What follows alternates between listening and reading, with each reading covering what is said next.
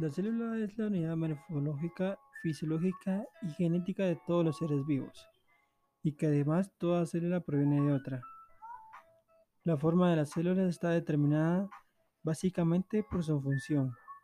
La forma puede variar en función de la ausencia de pared celular rígida, de las tensiones de uniones o células contiguas, de la viscosidad de citosol, de fenómenos osmóticos y de tipo de citoesqueleto interno.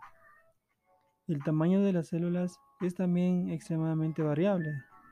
Los factores que limitan su tamaño son la capacidad de captación de nutrientes del medio que les rodea y la capacidad funcional del núcleo.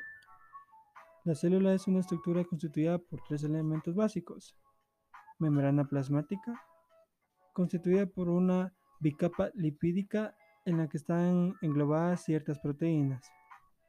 Citoplasma abarca el medio líquido o citosol y el morfoplasma. Material genético constituido por una o varias moléculas de ADN. Las células tienen la capacidad de realizar las tres funciones vitales, lo cuales son relación, las células que captan la información del, del, medio y responden a los estímulos. Reproducción, las células que se multiplican transfiriendo su información genética. Nutrición, las células obtienen la materia y energía que necesitan para sus actividades. Las células pueden realizar numerosas actividades de forma coordinada.